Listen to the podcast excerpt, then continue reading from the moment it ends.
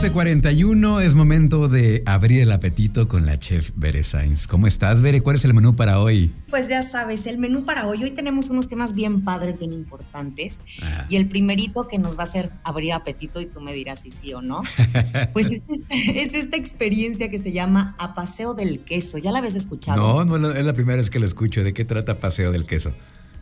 Pues mira, fíjate que es un tour gastronómico por fábricas de queso y pues tienes la oportunidad de degustar 14 diferentes tipos de queso de vaca, oveja y cabra. Haz de cuenta que en el recorrido visitan dos fábricas de queso, se visita una granja y por supuesto el centro histórico, em, pues precisamente del pueblo de Apaseo, ¿no? Eh, vas a disfrutar obviamente de estas gorditas de queso enchilado, una nieve deliciosa de queso este, con zarzamora y por supuesto, pues también te llevan a conocer un hotel y que hagas tu propio queso. Eso está padrísimo. ¿Alguna vez has hecho queso? No, fíjate que una vez me invitaron a una, a una fábrica de queso. Y este, está interesante cómo es todo el proceso. Es un proceso muy delicado el, del queso, porque hay que estar ahí cuidando eh, esto de la leche, que tenga la, consistencia y es, es, muy, es muy laborioso. Sí, pues fíjate que acá justo hacen un taller especial donde preparas tu propio queso provolone y un queso ranchero. Mm. Y por supuesto, te gusta siete de sus mejores quesos con aguamiel. Entonces imagínate, mira, yo ya estoy así salivando de pensar así en la experiencia. Y claro, la producción y el proceso de queso, también vas eh, ahora sí que a disfrutar pues, de todo, ¿no? Es, es, es, gastronomía, es, eh, vamos, a paseo, que además lo tenemos aquí en corto. Entonces es una gran oportunidad de, ir a probar los quesos que tenemos y además, claro, aprender a hacer tu, propio queso, ¿no? Que debe ser una gozada. Yo hice alguna vez en la universidad queso Oaxaca y sí, qué tema era, ¿eh? Qué barbaridad. sí, es, complicado hacer queso. Oye, ¿y cuándo es este, eh, esta experiencia de a paseo del queso? Fíjate que lo padre es que tú te puedes meter a, literalmente, no sé, consigues un grupo y dices, oye, vamos a hacer algunas personas. Ah. Entonces, ahí te, incluye el servicio de guía y esta experiencia la presenta Oscar Lara, que es una persona que tiene mucha experiencia en toda la parte turística. Y, este, bueno, te llevan en transporte y todo. Y más o menos, o sea, los precios están desde 885 pesos por persona. Ok.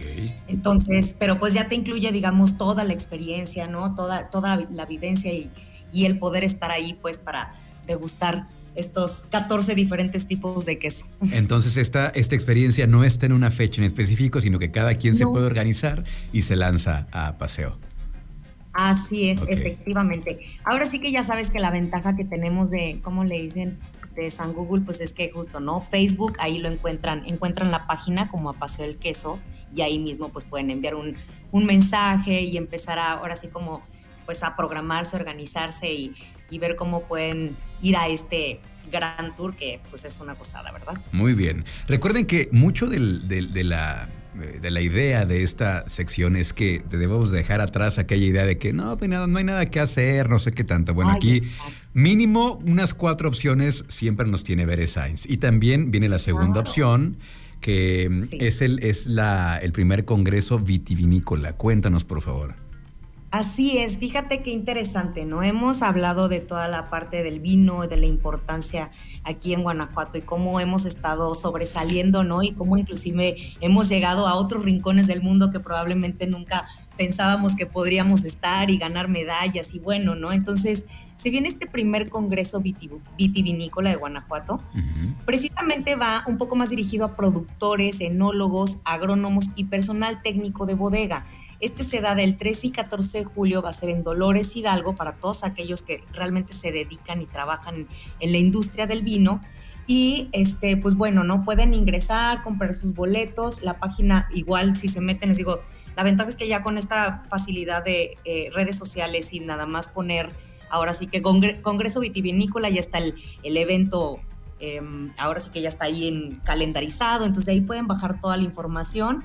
Eh, ahí mismo pueden comprar los boletos, es algo que pues culturalmente también es un aprendizaje bien importante, pues ahora sí que para todos los vinicultores que tenemos aquí en el estado, entonces eh, no dejen de ir, no dejen de asistir a, a esta parte cultural tan importante que nos ha hecho crecer tanto como Estado, ¿verdad? Muy bien. Ok, ahí tenemos ya la segunda opción, pero este evento sí es más especializado, ¿no? Para quien está más sí, metido. Claro, este sí es más, así es. Este sí es más especializado, porque además vienen, pues expositores de España, o sea, de Argentina, entonces sí, sí es un poco más especializado. Ok, perfecto. Eh, y lo que viene a continuación es una, es el Festival de la Mojarra y la Cerveza. Yo dije, eh, no sé, nos vas a mandar, no sé, a otra parte, a, alguna, alguna, alguna costa, alguna playa, pero no, es aquí en Guanajuato. Cuéntanos. Sí, fíjate, ¿no? Bien lo, lo platicábamos.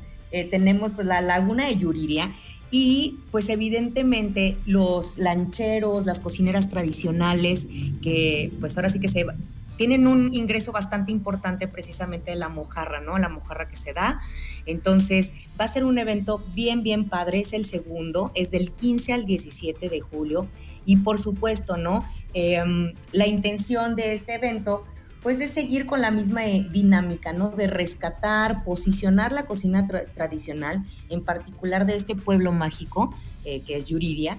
Y por supuesto, vamos a tener 20 cocineras tradicionales, vamos a tener más de 100 artesanos de municipios también como Celaya, Cortázar, Salvatierra, Pénjamo. Y por supuesto, no pueden faltar nuestros artistas locales, entonces van a tener más de 20 artistas locales. Y pues bien importante, ¿no? También que a final de cuentas es que también se ven beneficiados los hoteles, los restaurantes y por supuesto los operadores turísticos. Entonces, incluimos a toda la cadena de valor que, tanto esfuerzo hace por, por seguir presente, ¿no? Después de que pues, pareciera que no, todos de pronto creemos que ya terminó la pandemia, pero pues traemos un par de años ahí rezagados que no, no pudimos hacer nada. Y entonces está ahorita el momento, pues justo, ¿no? De, de reinventarnos y volver a retomar y crear todos estos eventos. Y además también pues existen las visitas al Museo de Ex Convento Agustino de San Pedro y San Pablo, que alberga objetos prehispánicos y coloniales, pinturas también, esculturas religiosas de los siglos XVII y XVIII.